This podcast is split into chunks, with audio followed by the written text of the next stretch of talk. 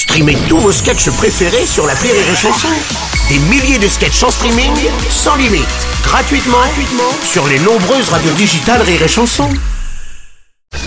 La drôle de chronique La drôle de chronique de Rire et Chanson. La drôle de chronique avec ce matin Karine Dubernet. Bonjour Karine. Bonjour Bruno, bonjour. Alors pardon, une seconde. Eh Manu, tu descends? Eh? Manu, tu descends Non, Karine, qu'est-ce qui t'arrive Hein non, je voulais avertir Emmanuel Macron. Il Quoi descend dans les sondages. Ah, J'avais envie de la faire. En plus, c'est pas le seul.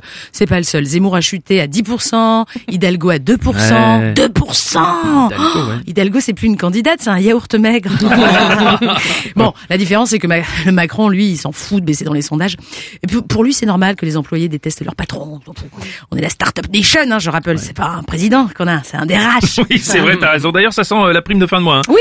Puisqu'après le chèque alimentaire, le chèque énergie, Emmanuel Macron propose maintenant un chèque essence, dis donc. Eh oui, 100 balles pour le gasoil, plus Eh le guide Michelin des routes en pente, pour faire rouler ta bagnole au point mort.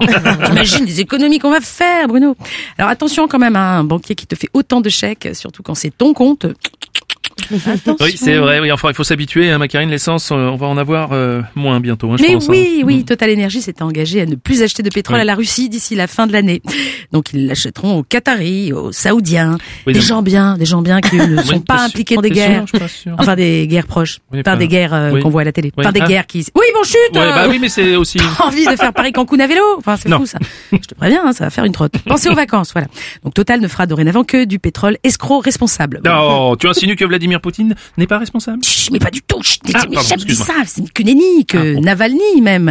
non, je te rappelle que Vladimir est très susceptible, Bruno. Hmm. Non, il a averti hier qu'il utiliserait l'arme nucléaire en cas de menace existentielle. Ouais, ouais. Oh là là, j'espère qu'il a pas entendu Valérie Pécresse, sinon on est foutu. Vladimir Poutine. Maintenant, c'est stop. Ah, cœur. Ah là, Ah, non, c'est j'espère qu'il n'a pas entendu là. Ah, enfin non, tu, crois que c'est une menace existentielle ça? Hein, ça Non, je sais pas, Bruno. Enfin, en tout cas, à 9%, Pécresse n'est plus une menace présidentielle. C'est déjà ça.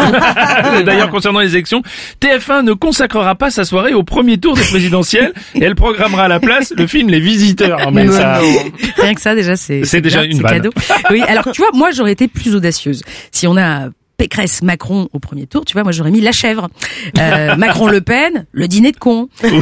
Hum, le Pen, Zemmour. La cuisine au beurre. Oui, bah oui. Macron, Mélenchon, ciao Pantin. Et Mélenchon, Le Pen, euh, papy fait de la résistance. Tu vois ça. Bon, tu mettais les ripoux, ça marchait avec toutes les combinaisons, ceci. Oui, c'est hein. vrai, c'est vrai. Tiens, en parlant de ripoux, euh, l'État a versé un milliard à des cabinets de conseil comme McKinsey. Et pour qu'ils lui conseillent quoi, Bruno, tu sais? Non bah, je vais te dire de faire des économies. c'est comme si tu filais ta montre à un type pour qu'il te donne l'heure. C'est extraordinaire. Et encore si c'est ta montre, hein, parce que là, c'est celle du contribuable.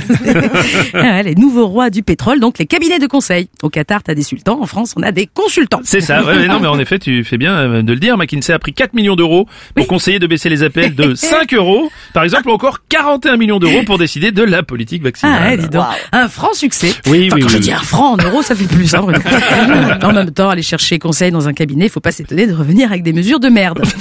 Tu sais quoi, moi je vais me mettre à écrire des rapports. Ça rapporte plus que d'avoir des rapports.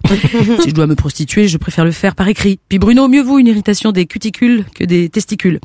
Oh, c'est si, beau. si, vraiment, c'est McKinsey qui le dit. Et McKinsey, tout Bien sûr C'était la drôle de chronique de Karine Dubernet.